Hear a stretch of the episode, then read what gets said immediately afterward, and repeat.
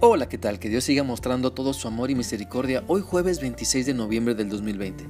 Me da mucho gusto poder saludarte en este maravilloso día y quiero animarte para que tengas presente siempre lo que Dios pide de ti.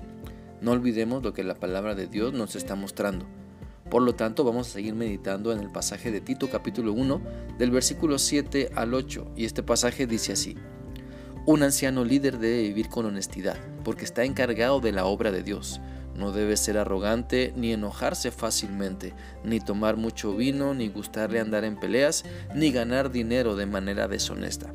Al contrario, debe estar dispuesto a recibir en su hogar a los necesitados, a hacer el bien, ser sensato y justo, hacer lo que agrada a Dios y tener dominio propio.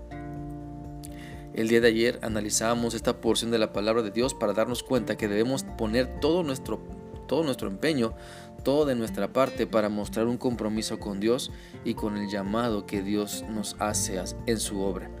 Y espero que el Espíritu Santo de Dios nos esté convenciendo de nuestra necesidad de ser más honestos, de no ser arrogantes sino humildes, de no ser iracundos sino pacificadores. Y esto lo analizábamos el día de ayer porque servimos a Cristo y debemos reflejar su carácter. Somos siervos en la obra de Dios y debemos demostrar que el seguirle tiene un impacto transformador en nuestras vidas.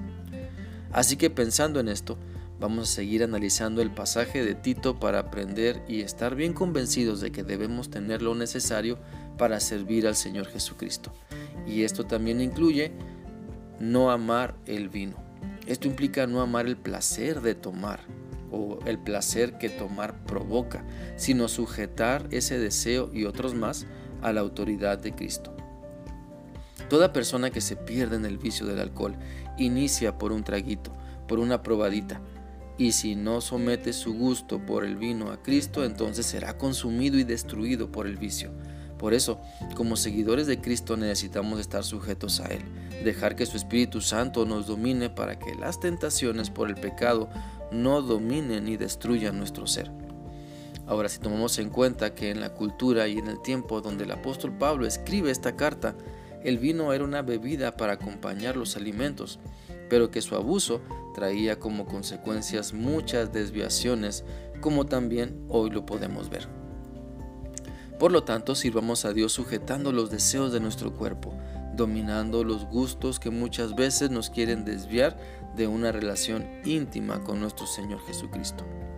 También el pasaje de Tito nos invita a preguntarnos si tenemos lo necesario para servir a Cristo y entonces someter nuestro impulso peleonero ante el Señor Jesús.